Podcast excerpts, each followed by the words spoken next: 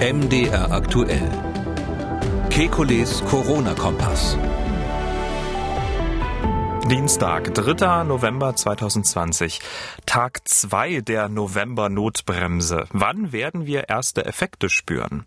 Außerdem, die Kanzlerin erklärt den Lockdown light. Sind ihre Argumente schlüssig? Dann, offenbar haben sich weit mehr Kinder und Jugendliche mit Corona infiziert als bisher bekannt. Wie überraschend sind diese Studienergebnisse? Außerdem, nimmt die Zahl der Infektionen nur zu, weil mehr getestet wird? Ein konkreter Blick auf die Zahlen der vergangenen Wochen. Und was ist gefährlicher? Im Hotspot leben oder aus einem Hotspot fliehen?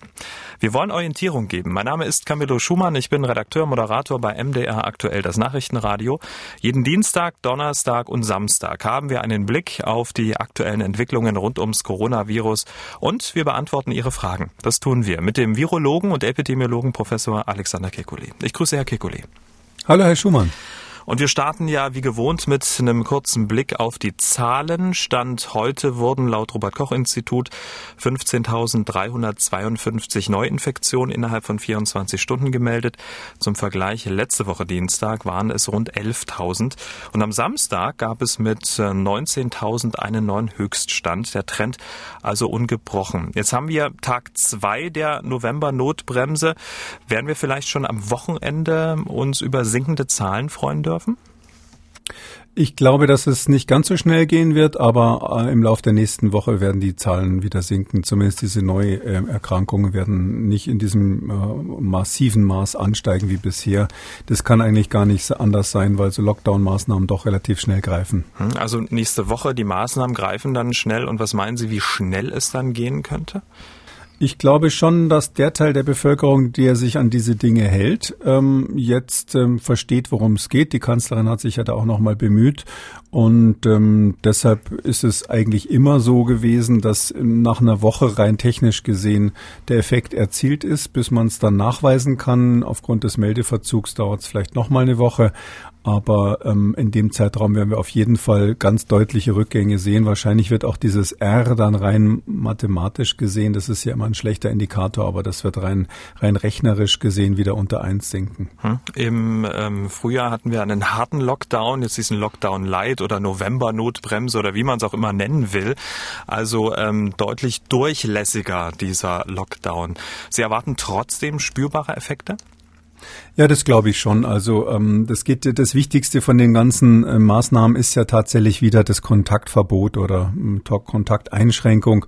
Und da ähm, da greifen diese Lockdowns. Die Lockdowns greifen immer dort, wo Menschen aus verschiedenen Haushalten sich nicht mehr treffen oder weniger treffen. Und das ist ja hier Kern des ganzen Geschehens. Auch im Arbeitsumfeld geht man eben davon aus. Dort ist ja nicht so viel ähm, äh, eingeschränkt worden. Da geht man zu Recht davon aus, dass natürlich das eine kontrolliertere Situation ist.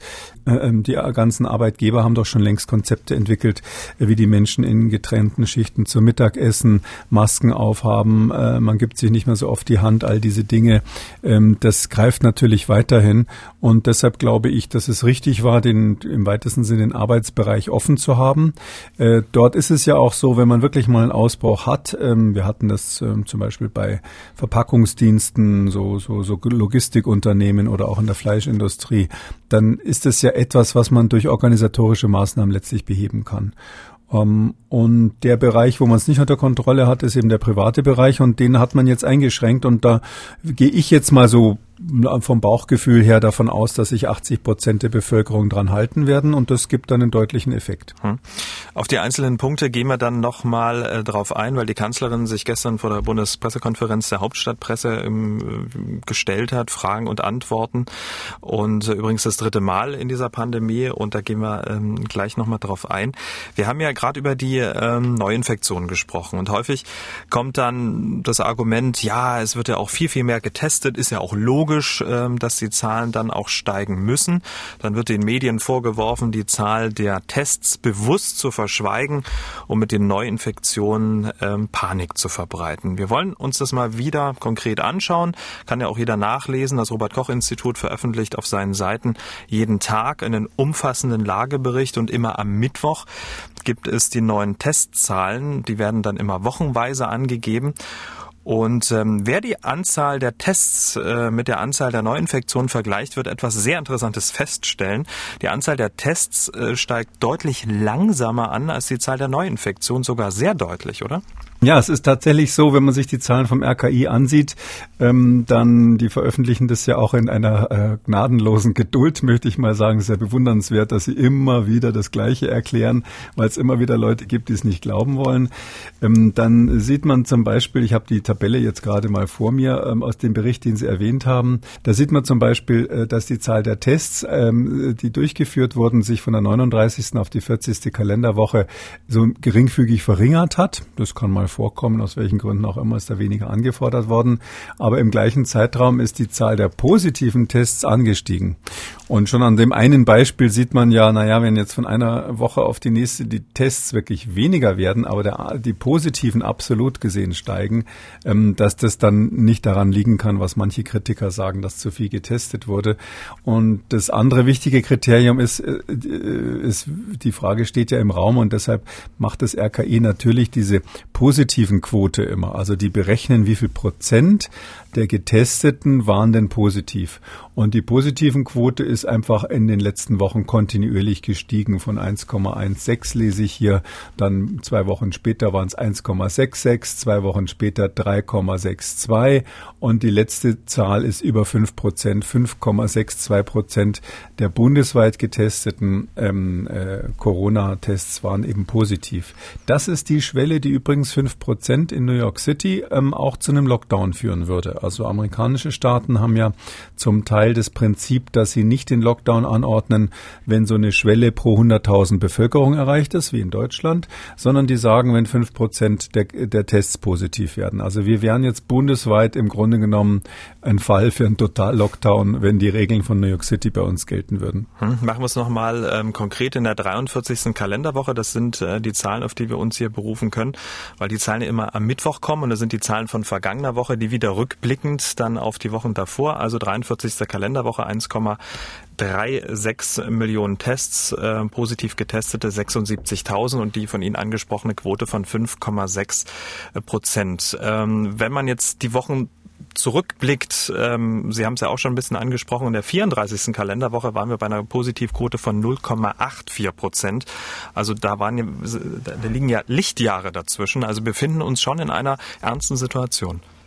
Also das kann man nicht oft genug sagen. Ich glaube auch, das ist, ist ja fast schon schlimm, dass man das so oft wiederholen muss und dass die Bundeskanzlerin sich dann immer wieder hinsetzen muss und immer wieder das Gleiche erklären muss.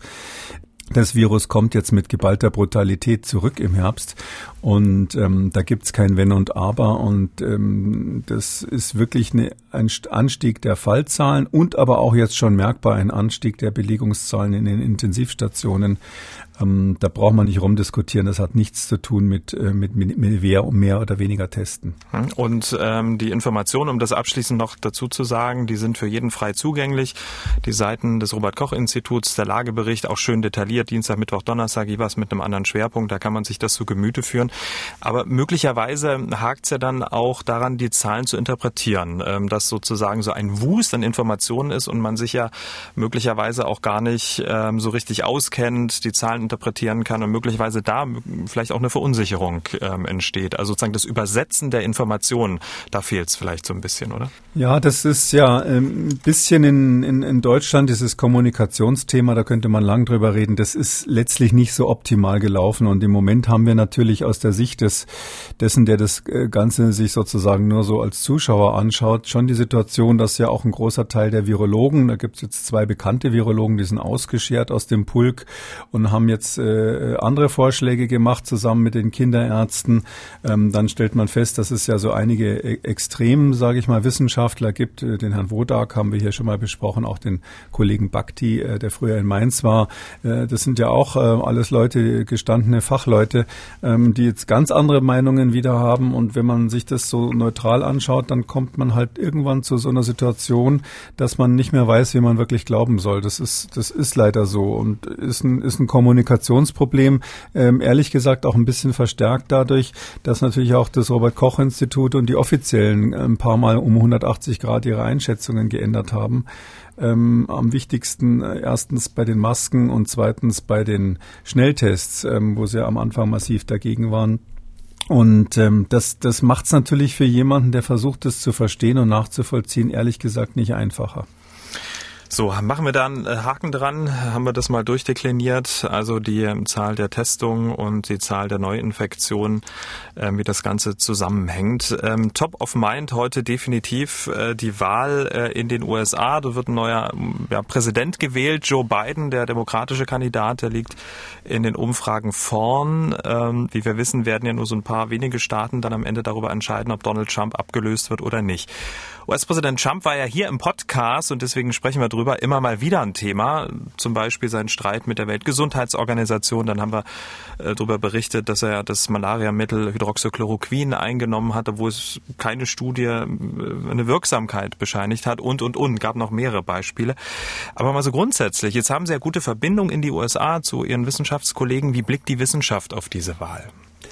Das ist eine Frage, die immer mal wieder gestellt wird, auch in den USA natürlich. Das ist ganz interessant. Wir haben ja ähm, wahrscheinlich fast die Hälfte der Wähler in den USA ge gehen ins republikanische Lager. Ich würde gar nicht sagen, dass das alles Trump-Anhänger sind, aber Republikaner.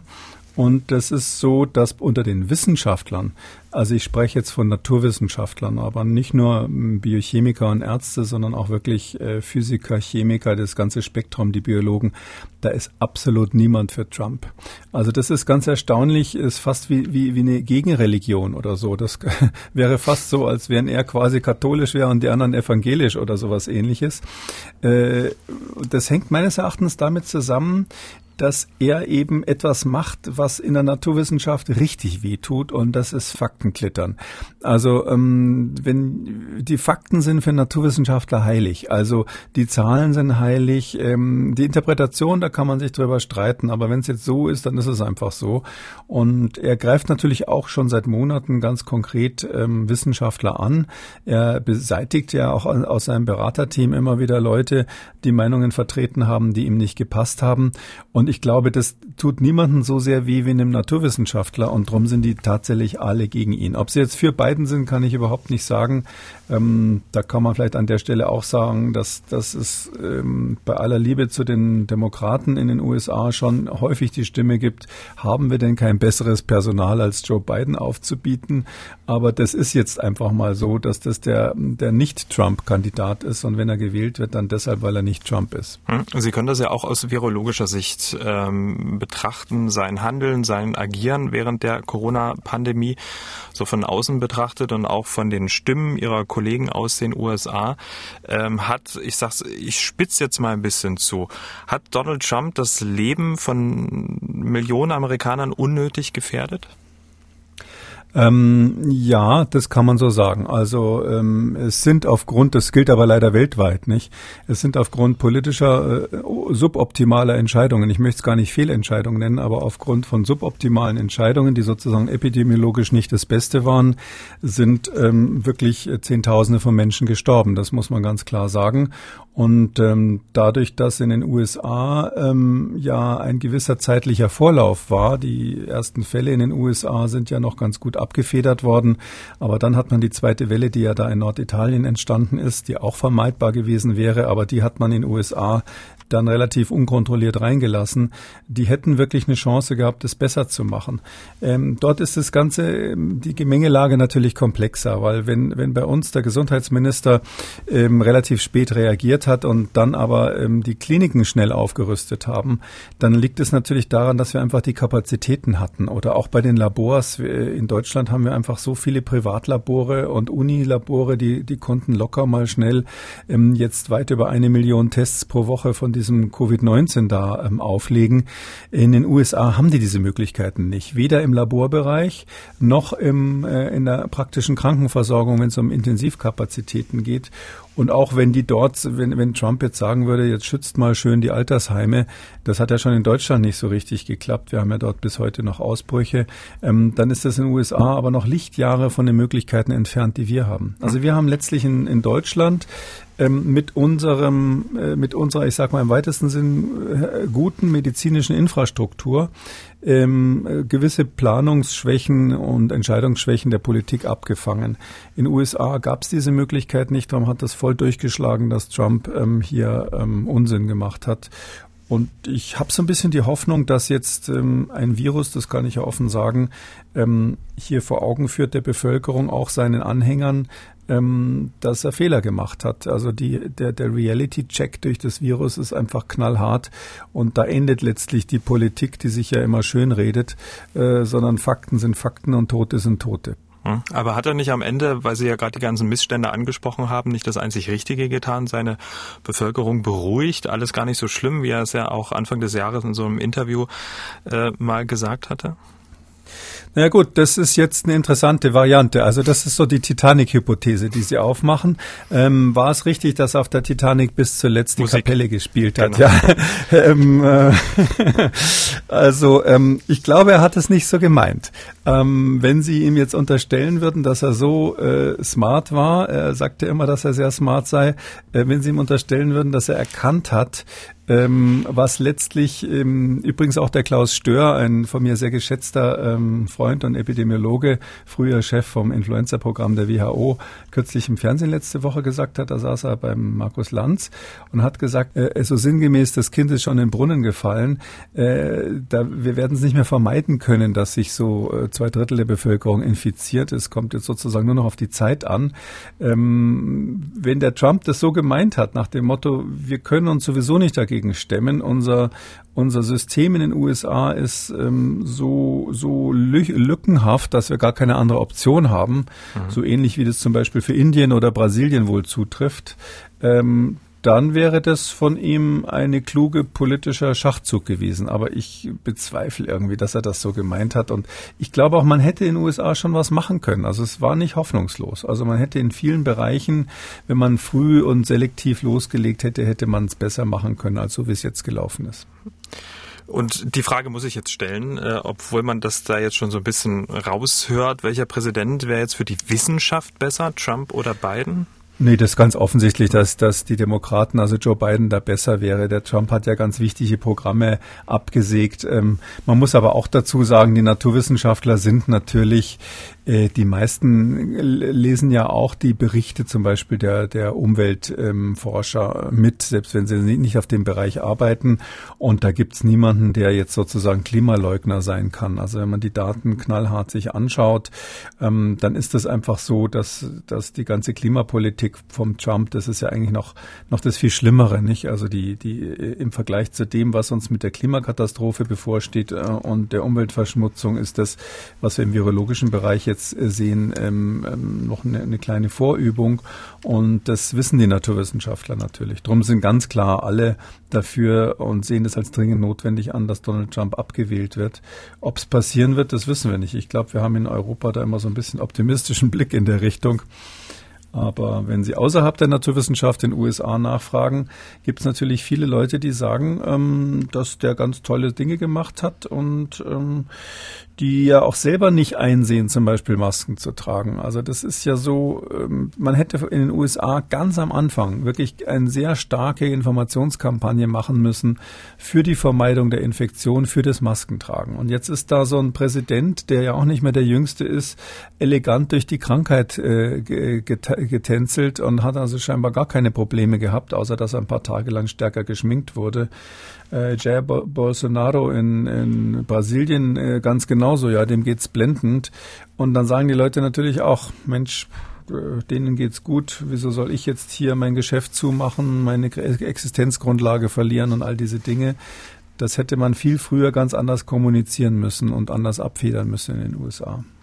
Kommen wir von den politischen Entscheidungen in den USA zu politischen Entscheidungen hier bei uns in Deutschland. Tag zwei des Lockdowns Light, Kneipen, Gaststätten, Kinos, Kultur, die wurden runtergefahren. Das Wirtschaftsleben, Geschäfte, Autohäuser etc. und Schulen und Kitas, die sind aber offen. Die Kanzlerin hat das gestern in der Bundespressekonferenz folgendermaßen erklärt. Und in der Abwägung Schule oder Kita oder Kontakt im Konzert oder im, äh, in der Gaststätte haben wir uns dafür entschieden, Wirtschaftskreislauf so weit wie möglich, Restaurants sind ja auch Teil des Wirtschaftskreislaufs, Wirtschaftskreislauf so weit wie möglich und Kita und Schulen und natürlich Krankenhäuser, Pflegeeinrichtungen und die Infrastruktur. So, diese Entscheidung ist eine politische. Wenn ich mir sonst aufmale, wo sind überall Kontaktpunkte in der Gesellschaft, kann ich auch andere Bereiche raus, rausgreifen. Aber ob wir dann wirtschaftlich so durchkommen, dass wir allen auch noch helfen können und ob das die richtigen gesellschaftlichen Prioritäten sind, das muss man diskutieren. Nur wer sagt, jetzt habt ihr an der falschen Stelle geschlossen, der muss mir genau sagen, an welcher Stelle wir es dann sonst machen sollen. Ich vermute mal, die Logik des Virologen endet, wenn die Politik Entscheidungen trifft, oder? Ja, also ich äh, höre da auch so immer ein bisschen durch. Äh, wir wissen ja alle, dass die Frau Merkel ihr halbes Leben lang Physikerin war. Und wenn die sagt, das war eine politische Entscheidung, glaube ich, da schwingt ein bisschen Wehmut mit ihr in ihrer Stimme mit, ähm, weil sie natürlich selber weiß, dass natürlich die Naturwissenschaftler, die sie ja nachvollziehen kann, das anders sehen. Ähm, ich möchte auch kein Politiker sein, aber aus meiner Sicht ist es ähm, natürlich schon so, ähm, wenn Sie sagen, also die, die Logik, die dahinter steckt, ist doch die. Man sagt, wo ist wirtschaftlich, wie kommen wir wirtschaftlich am besten durch? Und wir setzen das Primat der Wirtschaft, das hat sie gerade ganz klar begründet. Und äh, dafür setzen wir naturwissenschaftliche Regeln außer Kraft oder berücksichtigen die nicht. Sie hören schon durch, dass da irgendwie ein Widerspruch drin sein muss. Und der ist eben folgendermaßen. Ähm, wenn Sie die, die wirtschaftlichen Auswirkungen sind ja nur die Konsequenzen des naturwissenschaftlichen Problems. Das naturwissenschaftliche Problem ist die Ursache. Solange Sie also nur an den Konsequenzen rumdoktern, und das hat sie gerade ähm, klipp und klar gesagt, äh, und nicht, äh, nicht nach den Ursachen geht, sondern nach der Frage, was ist wirtschaftlich sozusagen zu verkraften, mhm. äh, dann wird das Problem ihr immer wieder auf die Füße fallen, dann eben in einem Monat, wenn sie wieder aufmachen will. Ähm, man kann es nicht anders machen als ursächlich betrachten. Und da sagt natürlich der Epidemiologe, äh, mir ist es erstmal egal, wo das Geld hinfließt und was was kostet, sondern ich schaue, wo sind die Übertragungen. Und da hat das Robert Koch Institut ja schwarz auf weiß in dem Bericht, den wir vorhin besprochen haben, äh, muss ich jetzt an der Stelle glatt vorlesen, äh, gesagt, der bundesweite Anstieg wird durch Ausbrüche, welche insbesondere im Zusammenhang mit privaten Treffen und Feiern sowie Gruppenveranstaltungen stehen, verursacht.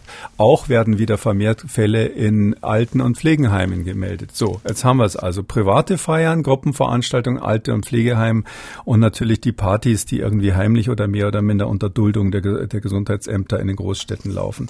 Das ist der Haupttreiber. Auch wenn man die meisten Infektionen nicht mehr nachvollziehen kann, wissen wir, das ist im Moment das Problem. Da mhm. widerspricht niemand. Und deshalb hätte ich mir schon gewünscht, dass man dort ähm, stärker eingreift und ähm, äh, das hat man aber nicht gemacht, anstattdessen da sozusagen alle ähm, bedacht, ähm, wie soll ich sagen, das ist so ähnlich, als wenn Sie sagen, ich will ein Parkproblem in der Innenstadt lösen. Es gibt zu viele Autos und jetzt stellen Sie sich aber nicht die Frage, wer ist der Falschparker, wo sind die Leute, die falsch parken, die sollen gefälligst ein Zettelchen kriegen, weil sie immer auf dem Bürgersteig oder sonst wo alles zuparken, sondern sie sagen, nö, ich sperre erstmal die ganze Innenstadt.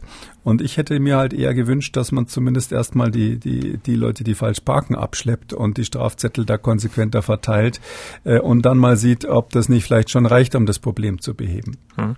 Weil wir vorhin bei Kommunikation waren und dass es da ein paar, ich sag mal, Kommunikationsprobleme gab, das offenbart ja auch ähm, genau jetzt dieser Umstand, das, was Sie gerade eben äh, vorgelesen haben aus dem Lagebericht des Robert-Koch-Instituts, wo sich die Menschen äh, anstecken. Auf der anderen Seite war dann die Kanzlerin, die gestern vor der Bundespressekonferenz dann Folgendes gesagt hat.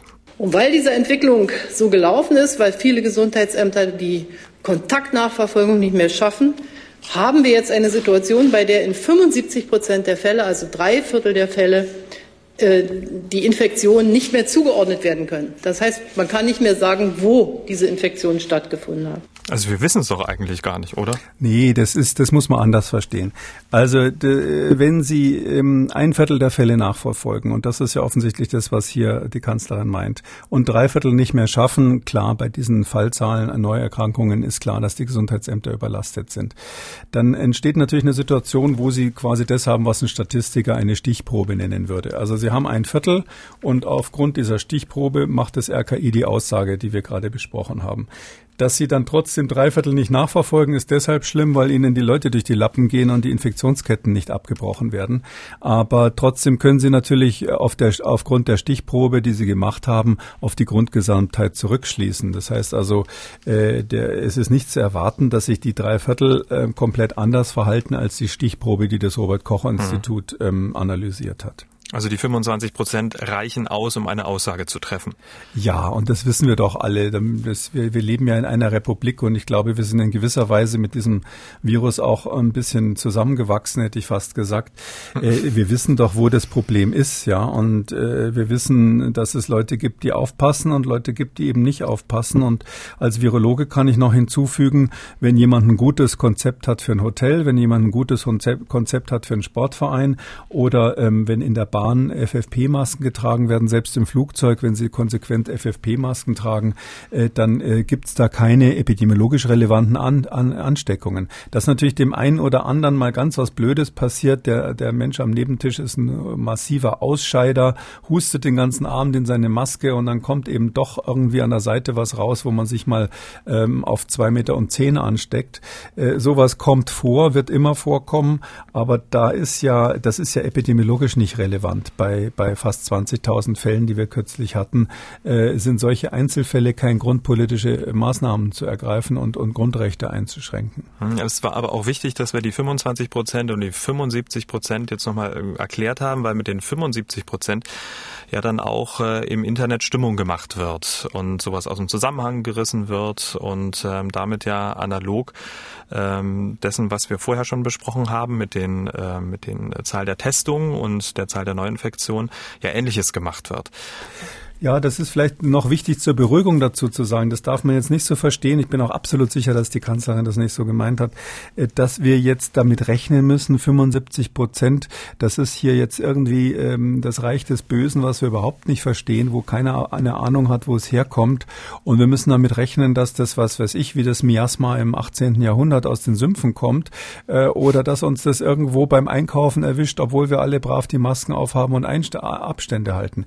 Also diese epidemiologischen Regeln, die wir haben, also die Masken, der Abstand, unter Umständen mal FFP2-Masken und äh, wenn Sie mir folgen wollen, die, die Testungen noch als ganz massives Instrument eingeführt, die funktionieren ja nach wie vor. Wo das gemacht wird, gibt's ja keine Fälle. Also äh, um ein Beispiel zu nennen, ich habe jetzt gerade heute eine E-Mail bekommen von Bekannten, die ein großes Hotel führen.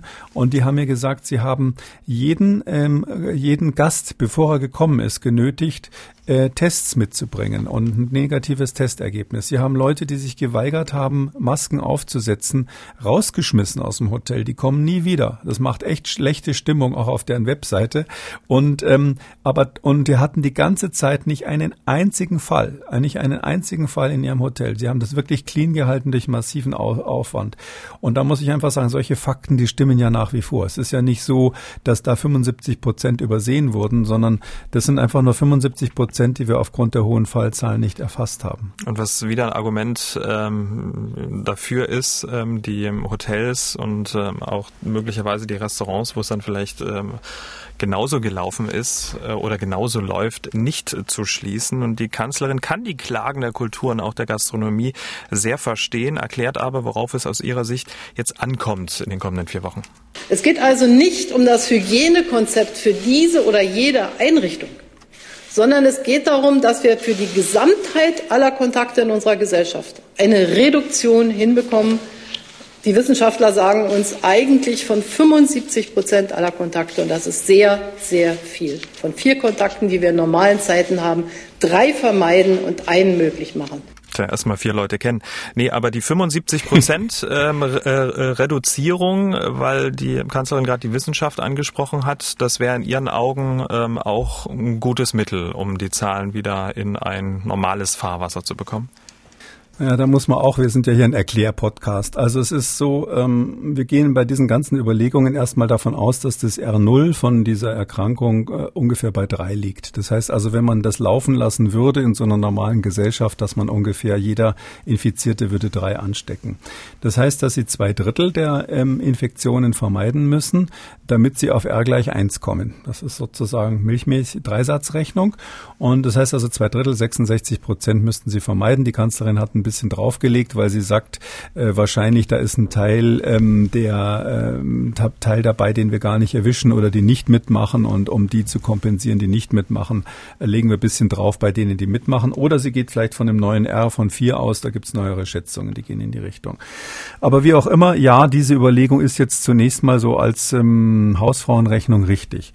Aber man muss jetzt Folgendes dazu sagen. Es geht ja nicht um die Vermeidung von drei von vier Kontakten. Das hat sie auch ein bisschen missverständlich ausgedrückt.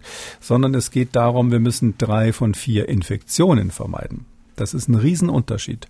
Wenn Sie zum Beispiel ähm, in der Arztpraxis einen Kontakt haben, wo der Arzt eine FFP2-Maske aufhat, vielleicht noch eine Plexiglasscheibe, die haben sich was Gutes überlegt, ein, ein Hygienekonzept und der behandelt da am Tag 100 Patienten, dann heißt es nicht, dass der ab morgen, weil die Kanzlerin das gesagt hat, nur noch 25 behandeln soll, äh, weil das ja ein komplett, ähm, nehme ich jetzt einfach mal an, sicheres äh, Setting ist. Ähm, das Gleiche gilt unter Umständen für ein Restaurant, was ein gutes Hygienekonzept Konzept hat. Und ähm, das heißt also, wir müssen ähm, drei Viertel der gefährlichen Kontakte vermeiden. Und da ähm, beißt sich im Grunde genommen das Argument, auch wenn ich jetzt ungern über, über einen Podcast mit der Kanzlerin diskutiere, aber da beißt sich das Argument ein bisschen in den Schwanz, weil sie müssen drei Viertel der möglichen Infektionen vermeiden. Und ähm, das, das ist was ganz anderes als drei Viertel aller Kontakte zu vermeiden, weil die Kontakte, die sicher sind, mhm. äh, die müssen sie nicht vermeiden. Völlig klar. Da spricht der Virologe, da sprach die Kanzlerin fürs gesamte Volk, um ein gesamtes Volk mitzunehmen. Ähm, und äh, natürlich, wenn man die ähm, drei ähm, sagen wir, gefährlichen Kontakte versucht äh, auszuschließen, würde man ja nur eine relativ, in Anführungszeichen, kleine Bevölkerungsgruppe ansprechen. Und ob die sich dann angesprochen fühlt, steht ja auch noch mal ganz anderen Blatt. Ja, das ist eben, da, da ist, jetzt äh, kommen wir in einen interessanten Punkt. Also es ist ja so die Frage, das ist aber jetzt natürlich eher so psychologisch, aber ich stelle, formuliere es deshalb eher nur als Frage, weil ich da auf sowas jetzt nicht so gern Antworten geben will. Aber es ist doch letztlich die Frage, wenn wir eine Maßnahme haben, die die Menschen, die nicht so hart durchgreift und die die Menschen verstehen, wo man sagt, aha, klar, das musste man jetzt so machen, ähm, kriegt man dann möglicherweise von den Zweiflern mehr mit ins ins Boot geholt oder kriegt man mehr mit ins Boot geholt, wenn man ähm, die Maßnahmen relativ hart verschärft, wenn man ähm, Leuten, die sich Hygienekonzepte ausgedacht hat, sagt, nee, jetzt müsst ihr trotzdem zumachen. Äh, möglicherweise springen dann durch diese härtere Maßnahme mehr Leute von der Fahne. Und ich glaube, äh, dass die oberste, das oberste Ziel muss sein in der jetzigen Lage, diejenigen, die ähm, aus welchen Gründen auch immer bisher sich nicht richtig an die Regeln halten, wieder ins Boot zu holen. Weil das Problem ist kein makroskopisches. Das Problem ist in dem Fall ein mikroskopisches, tatsächlich auch von der Bevölkerung her gesehen, nicht nur weil Mikrobiologen immer durchs Mikroskop gucken, sondern es ist von der Bevölkerung her nicht mehr so, dass wir sagen können, jetzt machen wir alle Gaststätten zu, sondern es sind eben Einzelne, die das Problem sind. Jetzt machen wir alle Hotels zu, es sind Einzelne und es sind auch nicht alle Familienfeiern. Da gibt es sicherlich welche, die haben sich schon die Schnelltests irgendwie besorgt oder die gehen sogar vorher zum Arzt und lassen sich testen, bevor sie den Geburtstag feiern und haben Masken zu Hause an. Manche haben in der Wohngemeinschaft schon irgendwelche Regeln entwickelt, sondern nee, das sind eben ganz bestimmte. Und ich glaube, dass man die, die jetzt so auf der Kippe sind und die eher dabei sind, diese Regeln abzulehnen und die auch das Problem sind, dass man die eher mitkrieg, äh, mitnimmt, wenn man sehr, sehr transparent, nachvollziehbare, auch wissenschaftlich begründete Regeln hat. Hm. Aber wie gesagt, die Kanzlerin, der Blick fürs große Ganze und ähm, ist da möglicherweise auch das Vertrauen vielleicht nicht da? Sie meinen das Vertrauen der Politik in die Bevölkerung. Ja, ja das ist aber eben immer gegenseitig. Also ich gucke da immer gerne nach Neuseeland. Da wissen Sie, da ist die der der weltweite Star in dem Ganzen ist die äh, Jacinda Ahern. Die ist ja ähm, äh, die die hat ja quasi so eine Art Vertrauen gegen Vertrauen Politik da in Neuseeland und natürlich den Vorteil, dass sie am Ende der Welt sitzt und die Grenzen zugemacht hat. Äh, und jetzt muss jeder, der reinkommt, zwei Wochen in Quarantäne und getestet werden.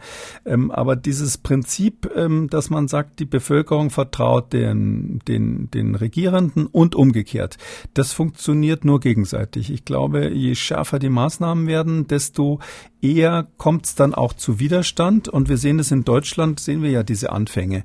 Also die Wissenschaftler, da sind ja jetzt, wie gesagt, kann man ja auch beim Namen nennen, da ist der Herr Streeck und der Schmidt-Schanasit, die sind ja ausgeschert und sind jetzt sozusagen auf der Gegenseite.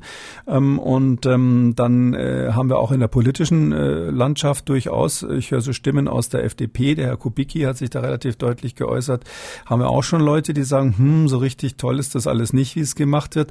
Also äh, es, es kommt zu so einer Art Spaltung und ich weiß nicht, ob man in der Lage ausgerechnet die Leute, die eh keine Lust mehr haben mitzumachen, jetzt besser überzeugen kann. Also, aber ich will jetzt, äh, als Virologe kann man immer schlau daherreden. Ähm, man muss einfach sagen, Politik zu machen ist ein echt schwieriges Geschäft. Der Willy Brandt hat sich immer darüber beschwert, hat gesagt, Politik wäre super, äh, wenn man wirklich äh, hauptsächlich Entscheidungen treffen müsste, aber wir müssen immer 70 Prozent unserer Arbeit, sagt er, ist Legitimationsarbeit. Und das darüber hat er sich beschwert, aber so ist es halt in der Demokratie, dass man die anderen alle, alle mitnehmen muss. Um noch ganz kurz zuvor Adern in Neuseeland zu kommen, mit ihrer Politik hat es ja jetzt nach der Wahl geschafft, eine Labour-Alleinregierung äh, zu führen und ähm, sie hat eine Corona-Ministerin benannt. Die Frau Hörn hat eine absolute Mehrheit errungen, aber sie hat trotzdem zwei Ministerien an die Grünen vergeben. Das fand ich irgendwie ganz erstaunlich. Das gäbe es, glaube ich, in anderen Ländern der Welt nicht. Die große Frage, wie geht's weiter? Nach dem Lockdown kann ja nicht sein, wenn dann die Zahlen wieder hochgehen, dass es dann wieder einen Lockdown gibt. Ähm, diese Hörerin hat sich da Gedanken gemacht und folgende Idee geäußert. Das Virus äh, stirbt anscheinend nicht durch die, durch die Lockdowns, sondern es gibt nur weniger Infizierte. Und mich würde interessieren, warum es keine Untersuchungen gibt oder Bestrebungen dahin, das, das Virus zu eliminieren. Also nicht durch Impfen oder so, sondern dass man Bedingungen schafft, äh, wo es ähm, nicht leben kann und wo dann die Möglichkeit gegeben ist, nicht dauernd einen Lockdown zu veranstalten. Ich nehme an, dass nach dem nächsten Lockdown die Zahlen wieder steigen werden und dann wieder ein Lockdown. Das kann ja nicht Sinn der Sache sein. Nee, das kann es wirklich nicht. Also eliminieren statt Lockdown. Naja, also die äh, Strategie ist jetzt tatsächlich, dass der Sinn der Sache ist, beschleunigen und bremsen. Das will ich nur nochmal wiederholen, weil das der Bundesgesundheitsminister ganz klar angesagt hat, schon vor Monaten, und das wird jetzt so durchgezogen. Immer Gas geben, bremsen, wenn es wieder hochgeht, wird wieder gebremst, wenn es wieder runtergeht, wird wieder, werden wieder die Grundrechte in den Vordergrund gestellt. Ich halte das auch, ähm, dieses Auf und Ab, für nicht sinnvoll. Aber die Eliminationsstrategie, also eliminieren, heißt ja, dass man es hinkriegt, dass in einem Land eben praktisch keine Fälle mehr sind. Das hat äh, komplette Elimination hat Neuseeland geschafft und einige Staaten im Pazifik, so Inselstaaten, haben das hingekriegt, kein Wunder. Und wer es aber auch fast geschafft hat, ist zum Beispiel Südkorea oder auch Taiwan hat im Grunde genommen eine Elimination hingekriegt. Die haben immer wieder kleine Ausbrüche, aber die können sie sehr schnell nachverfolgen und, und äh, dann ähm, stoppen. Ähm, das funktioniert eben dann, wenn man frühzeitig eingreift. Also jetzt können wir in Deutschland eigentlich nur noch davon träumen. Ich hatte das ja im Februar für Europa Europa dringend empfohlen, dass wir versuchen, die Eliminationsstrategie zu machen. Das hätte aber als erstes mal bedeutet, dass man die Einreisen aus China gestoppt hätte, dass man die Einreisen aus Teheran damals gestoppt hätte, was ein ganz brutales Risikogebiet war. Und ähm, wenn man jetzt in so einer Situation ist, dass man europaweit eigentlich extrem viele Fälle hat, bei uns im Ausland ist es ja noch schlimmer als in Deutschland, mh, dass man da eigentlich von sowas nicht mehr träumen kann. Das ist, ist zu spät. Der Zug ist jetzt abgefahren. Äh, da brauchen wir im Moment nicht mehr drüber reden. Die nächste Eliminationsstrategie, die wir, die wir machen werden, ist, wenn, wenn angefangen wird zu impfen. Das ist ja letztlich eine Eliminierungsstrategie. Und ähm, das hätte man machen können am Anfang, ja, hätte ich, habe ich mich massiv für eingesetzt. Ähm, aber ähm, da gab es eben Stimmen, die damals schon gesagt hat, das hat sowieso keinen Sinn, das schaffen wir eh nicht und deshalb machen wir es nicht.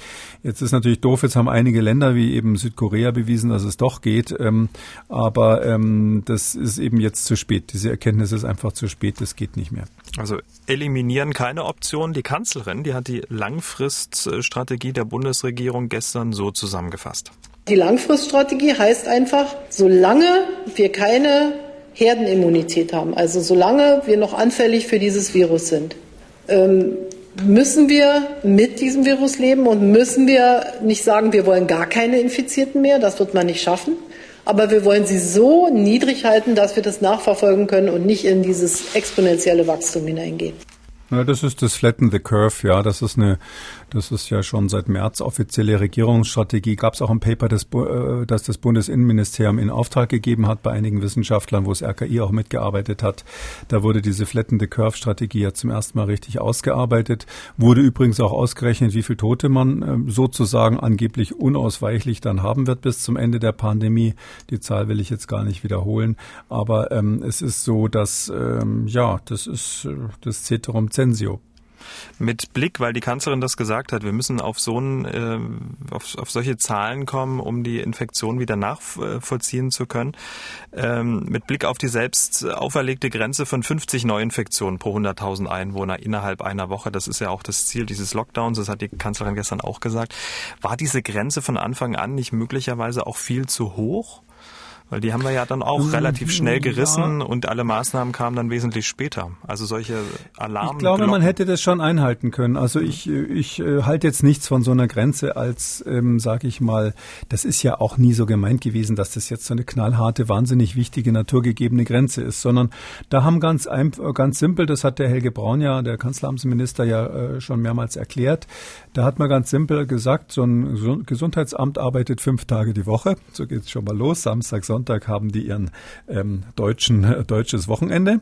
Und ähm, Montag bis Freitag können die pro Tag fünf äh, Fälle, fünf neue Fälle nachvollziehen. Macht also dann äh, fünf mal fünf sind 25.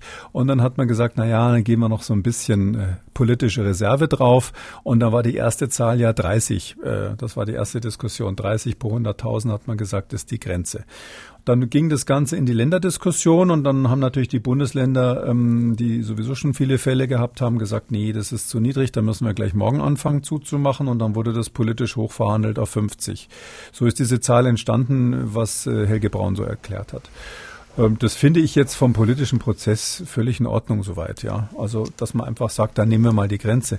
Das Problem war ja dann, dass Ende des Sommers, als dann ziemlich klar war, wie Sie richtig sagen, dass, dass in vielen ähm, Regionen das dann gerissen wurde, diese Marke, dass dann die Politiker, die das gerade ausgehandelt hatten, gesagt haben, nö, jetzt gilt es aber nicht, was wir gesagt haben. Jetzt mal, warten wir aber erstmal ab und wieso, jetzt ist erstmal so gemütlich im Sommer, wieso sollen wir jetzt anfangen, uns wieder unbeliebt zu machen bei den Bürgern? Und ähm, das ist halt ein Problem letztlich des demokratischen Systems. Ja, wenn Sie, wenn Sie Leute haben, äh, die Sie wieder wählen sollen, dann, dann müssen Sie ja Entscheidungen zu dem Zeitpunkt letztlich treffen, wo die äh, Wahlmehrheit verstanden hat, dass jetzt unbedingt nötig ist. Weil wenn Sie es vorher machen, äh, machen Sie sich ja unbeliebt und werden vielleicht abgewählt. Und deshalb können demokratisch gewählte Politiker letztlich nicht beliebig vorausschauend entscheiden, sondern selbst wenn er es verstehen würde, müsste er noch ein bisschen warten, bis es dem Volk wehtut, bis man sieht, wow, die Fallzahlen gehen ja jetzt wirklich wieder hoch und dann entscheiden und, und eben nicht zu dem Zeitpunkt, wo es epidemiologisch äh, rechtzeitig gewesen wäre. Wir besprechen hier ja auch immer ähm, interessante Studien. Und ähm, jetzt geht es um eine Studie des Helmholtz-Zentrums in München, die in vielerlei Hinsicht sehr interessant ist. Zum einen war das Ergebnis ja eher ein Zufallsprodukt und zum anderen war die Methode sehr gründlich. Fangen wir mal mit dem in Anführungszeichen Zufallsfund an. Eigentlich sollte es in dieser Münchner Studie ja um Diabetes bei Kindern gehen, richtig? Ähm, ja, das ist so, dass das gemacht wurde, federführend von einer ähm, Abteilung, die sich dort um Diabetesforschung, um Zuckerkrankheit bei Kindern kümmert. Das ist ja so, dass, ich glaube, das gibt's bundesweit, dass bei den ähm, Neugeborenen ja immer ein paar Blutstropfen abgenommen werden, um uh, so ein Diabetes-Screening zu machen. Auf Diabetes Typ 1 wird da untersucht, dass man das früh erkennt. Und ähm, auch bei den Kindern im weiteren Verlauf gibt's immer so kleine Blutabnahmen. Also das ist dieses Kapillarblut, wo man so in den Finger oder in die Ferse piekst und ein paar Tropfen braucht. Und diese Proben, die sind natürlich ähm, im Lauf der Zeit gesammelt worden. Die hat man behalten und dann hat man gesagt, jetzt schauen wir doch mal in diese Proben nach, wie viele da Antikörper haben. Aber das Schöne, was die gemacht haben, ist, dass die jetzt nicht so wie fast alle anderen Studien so den Standardtest genommen haben, den jeder nimmt. Da gibt's, kann man sagen, in Deutschland ist der von der Firma Euroimmun eigentlich so der Standard. Euroimmun hat, hat als erstes einen CE-zertifizierten Test hier auf den Markt gebracht. Damit ist zum Beispiel die Heinsberg-Studie gemacht worden. Und es gibt natürlich noch ein paar andere Hersteller. So. Und ähm, diese ganzen Tests, die funktionieren aber so, dass man eigentlich einen Antikörper gegen einen bestimmten Teil des Virus testest, meistens ein Oberflächenteil von dem Virus, also an diesen Spikes, die diese Coronaviren haben, da außen drauf, dann nimmt man irgendeinen Teil und schaut, welche Antikörper haben denn da dran gebunden oder anders gesagt, welche Patienten haben Antikörper, die da binden. Und bei dieser Studie, da hatte die Münchner Virologie auch mitgemacht, das ist die Frau Protzer dort, die Leiterin der Virologie, ähm, die haben ähm, äh, das so gemacht, dass sie jetzt einen zweistufigen Test entwickelt haben. Das hat äh, eine Reihe von Vorteilen. Und zwar ist der Test so, dass man in einer ersten Stufe einen Ansatz macht und nach Antikörpern sucht mit einer, einer möglichst hohen Empfindlichkeit. Also nach dem Motto, ich will jetzt wirklich alle erwischen, äh, die, die ähm, Sensitivität, wie wir sagen, soll möglichst hoch sein. Und weil man da natürlich dann auch Falschpositive dazwischen hat, wenn man so einen empfindlichen Test hat, wird in der zweiten Stufe ein hochspezifischer Test nachgeschoben oder einer mit einer höheren Spezifität. Und ähm, durch dieses zweistufige Verfahren kriegt man dann am Schluss eine hohe Empfindlichkeit vom Nachweis her, aber trotzdem eine hohe Sicherheit, dass die positiven auch positiven sind. Das ist bei epidemiologischen Studien extrem wichtig, ähm, weil da muss man sich ja vorstellen, man untersucht ja quasi vor dem Hintergrund Gesamtbevölkerung ähm, ohne irgendeinen Risikofaktor. Das heißt also, da werden die aller, allermeisten negativ sein, hoffentlich. Und ähm, wenn man wenige positive aus vielen negativen rausziehen will, dann ist ein Test, der also ein paar Falschpositive hat, äh, katastrophal, weil wenn Sie, wenn Sie 99 Prozent richtig sind, ja, und nur ein Prozent falsch, aber Sie testen eine Million Leute, dann kriegen Sie natürlich irrsinnig viele, die falsch positiv sind. Und deshalb sind diese Bevölkerungsstudien immer darauf angewiesen, dass der Test eine ganz hohe Spezifität hat, wie wir sagen. Und dieser Test mit diesem Doppeltest, der hat eben jetzt etwa 100 Prozent Spezifität nach der Studie. Und das ist super interessant, weil dadurch kann man viel besser als bisher wir ähm, Bevölkerungsuntersuchungen machen äh, bei der Frage, wer hatte nur Antikörper gegen äh, Covid-19 entwickelt und wer nicht. Und jetzt war es ja so, dass äh, bei dieser Studie in der Altersgruppe der 1 bis 18-Jährigen war der Anteil der Antikörper sechsmal höher als die Zahl der tatsächlich Infizierten laut Statistik. Hat Sie das überrascht oder ist das eigentlich auch normal? Mm, das hat mich eigentlich nicht überrascht, aber es ist äh, einfach wichtig, dass man es mal, wenn Sie so wollen, schwarz auf weiß hat. Das geht letztlich darauf äh, hinaus, äh, wir haben ja immer gesagt, da werden irgendwelche Meldezahlen geliefert. Ja, das hier war eine rückwirkende Studie, da haben die natürlich die, die, die Proben untersucht, die sie schon im Kühlschrank hatten sozusagen. Das ging rückwirkend von Januar bis Juli diesen Jahres. Und da ist es dann so, äh, wenn Sie ähm, in diesem Zeitraum bestimmte Meldungen hatten, zum Beispiel im April gab es ja ganz, ganz viele Neuerkrankungen, da wurde ja dann dazu gesagt, so und so viel Prozent sind Kinder. Und das war ja immer extrem wenig. Und jetzt ist der Anteil der Kinder einfach durch diese Nachuntersuchung ähm, gestiegen. Wir haben jetzt 0,87 Prozent ähm, ähm, der Kinder, die positiv sind. Ähm, das heißt also, das ist mal so grob gesagt fast ein Prozent. Fast jedes hundertste Kind war dann letztlich positiv in dieser, in dieser Nachuntersuchung. Das ist immer noch nicht in dem Bereich, wo man jetzt, sage ich mal, sagen müsste, wir müssen unser ganzes Konzept für Schulen und für Kitas und so auf dieser, aufgrund dieser Studie überdenken. Aber das heißt, auch bei Kindern Jahren gibt es eine ganz wichtige, große, große Dunkelziffer und die liegt eben jetzt bei dieser ersten Studie, die so gründlich gemacht wurde mit dem neuen Test, liegt bei 1 zu 6. Wir haben ja bei der Dunkelziffer, äh, ich glaube in diesem Podcast ganz oft auch immer so eine Zahl von 1 zu 10 ins mhm. Spiel gebracht. Ähm, es ist so, dass 1 zu 10 auch bei Studien in den USA und in China rausgekommen ist. Wenn die jetzt sozusagen nur 1 zu 6 Dunkelziffer haben, könnte man schon fast sagen, das ist eine gute Nachricht. Also, dass also nicht zehnmal so viele Menschen infiziert sind, wie man gedacht hat, sondern nur sechsmal so viele zumindest in der Altersgruppe. Also mit anderen Worten, keine Handlungsempfehlung, interessant zu wissen, aber man muss jetzt nicht ähm, die Kitas schließen oder noch das Hygienekonzept äh, überarbeiten oder anderen Schwerpunkt drauflegen? Ja, so schnell wäre ich nicht, dass ich, also Handlungsempfehlung auf keinen Fall. Aber ich glaube, das ist schon wichtig. Jetzt, also dieses zweistufige Verfahren hat sich hier in diesem Test einfach bewährt. Und das äh, muss man dazu sagen, das gibt es auch für andere Erreger. Ja, wir machen das für andere Viren auch mit diesem zweistufig. Das gibt es auch für verschiedene sonstige Parameter, die man im Blut so testen kann. Und in Spanien gab es mal eine ähnliche Untersuchung, die hatten auch schon den zweistufigen Test eingesetzt. Also es ist jetzt, ist jetzt nicht so, dass das also komplettes Nobelpreis verdächtig wirkliches Neuland wäre. Aber das beweist nämlich äh, dann schon, dass man damit wesentlich besser nachweisen kann, welcher Teil der Bevölkerung immun ist. Und es geht ja um die Begleitstudien, die wir jetzt dringend machen müssen bei den ähm, jetzt angeordneten ähm, Öffnungen oder Offenlassen der Schulen und der Kitas. Ähm, da müssen wir ja, weil das ja ein Experiment und ein gewisses Risiko ist, was man in Kauf nimmt, äh, müssen wir ja begleitend gucken, was passiert dort, wenn wir die offen lassen. Und da bin ich jetzt schon dafür, dass man, äh, zu, das dauert ja immer eine Weile, bis sich so Antikörper bilden. Das heißt, man kann das nicht zur gleichen Zeit machen, aber dass man zeitversetzt dann ähm, nochmal so eine Studie macht an solchen Schulen, die offen geblieben sind und guckt, hat es da Infektionen gegeben oder nicht. Und da muss man eben diese Methode nehmen, weil die wesentlich besser ist. Die, und die kann man natürlich auch woanders anwenden. Man muss dazu sagen, sie ist auch wesentlich, wesentlich aufwendiger, so wie die das gemacht haben fürs Labor. Was ich noch interessant fand, ist, bei der Epidemiologie hat sich gezeigt, ähm, von den ähm, zwei Drittel der Kinder, ähm, wo ein Familienmitglied so klassisch positiv getestet wurde, ähm, war negativ. Also zwei Drittel der Kinder hatten sich nicht angesteckt. Und die ähm, insgesamt haben sie daraus geschätzt, dass diese Secondary Attack Rate, also diese, diese, diese der Teil der, der, der Menschen, die innerhalb eines Haushalts sich anstecken, bei Kindern in der Größenordnung von 50 Prozent liegt. Also nur jedes zweite Kind steckt sich letztlich dann an in so einem Haushalt, wo ein Positiver lebt. Das ist deshalb, ähm, wenn man so will, ein etwas beunruhigenderer Befund, weil man früher davon ausgegangen ist bei anderen Studien, dass diese Rate unter 20 Prozent liegt. Auch in Heinsberg war es ja so, dass rauskam, dass 15 bis 20 Prozent der Haushaltsmitglieder sich nur angesteckt hatten. Aber bei den Kindern sind es eben jetzt doch eher 50 Prozent.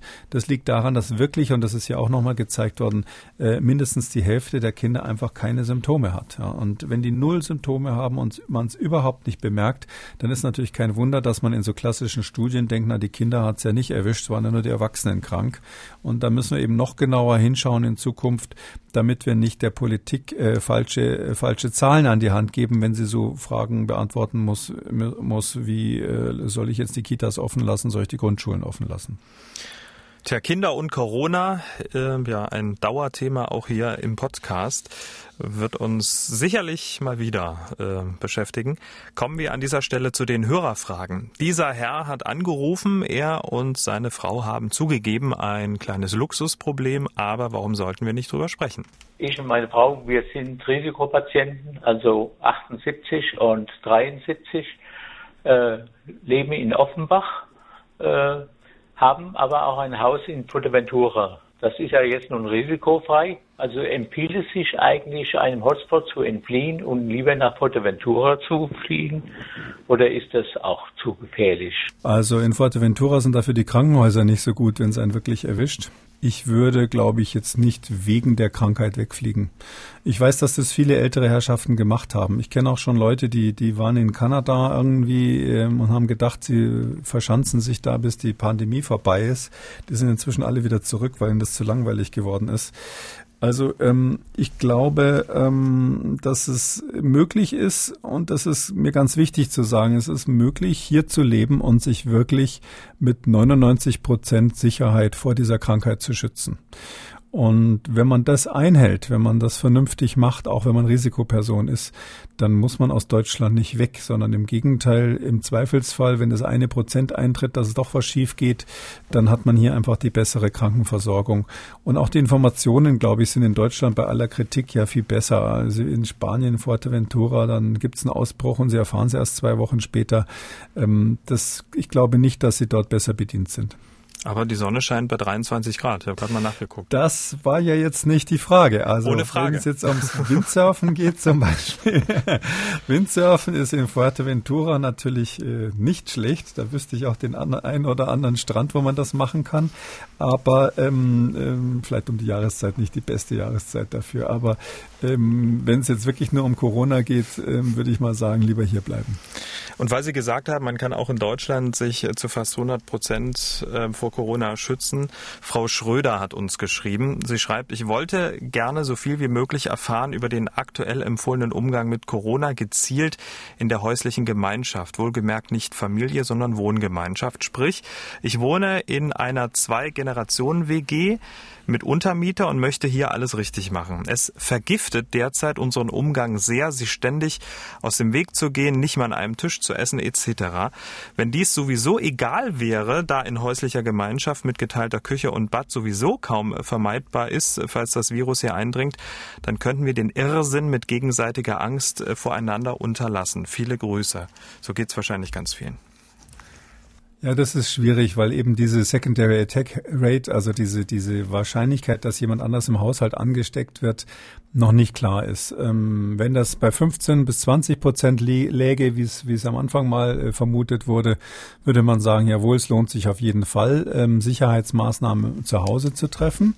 Wenn es bei 50 Prozent liegt, was jetzt die letzte Studie für Kinder suggeriert, ähm, dann geht es schon so an die Grenze. Und ich würde mal sagen, unter Eheleuten, die jetzt nicht völlig platonisch leben, wird es wahrscheinlich so sein, dass man eine Ansteckungsquote bis zu 100 Prozent kriegt. Ich glaube, man muss sich überlegen, mit wem man da zusammen wohnt und wie nah man den Leuten steht. Also es gibt ja Wohngemeinschaften, die den Charakter einer Familie haben.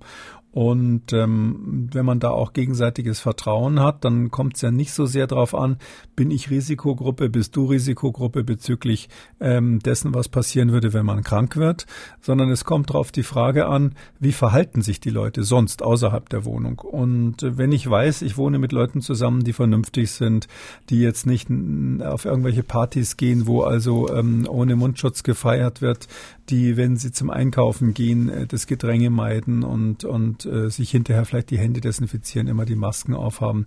Also wenn ich mit solchen Leuten zusammen bin, wo ich weiß, die sind vernünftig, dann glaube ich, brauche ich im Haushalt keine äh, Sicherheitsmaßnahmen zu ergreifen. Dann bin ich sozusagen der, an der Stelle eine Risikogemeinschaft mit den anderen. Das wäre vielleicht das richtige Wort dafür. Man muss da Risikogemeinschaften bilden, die dann auch so sind, dass ähm, man eben darauf vertraut und dann muss man auch offen drüber sprechen, wie, wie man untereinander letztlich mit dem Thema umgeht ähm, um mal was ganz äh, anderes zu strapazieren, sowas ähnliches gibt's ja auch in der Ehe, was HIV, die HIV-Infektion betrifft. Nicht? Wenn Sie äh, in, im, im ehelichen Bereich oder in der Partnerschaft, da müssen Sie gar nicht verheiratet sein, äh, möglicherweise auf Kondome verzichten, dann sind Sie ja auch im Grunde genommen haben Sie das gegenseitige Vertrauen, ähm, dass der andere nicht irgendwo anderswo ähm, Ihnen das Virus oder eine andere Krankheit, gibt's ja noch ein paar andere Geschlechtskrankheiten, sozusagen reinholt. Und ähm, im übertragensten Sinn, ich weiß weiß jetzt nicht, ob das zu weit hergeholt ist. Es ist so, dass Sie, wenn Sie in so einer Wohngemeinschaft sind, wenn Sie glauben, dass sich alle auch außerhalb dieser Gemeinschaft an die Regeln halten,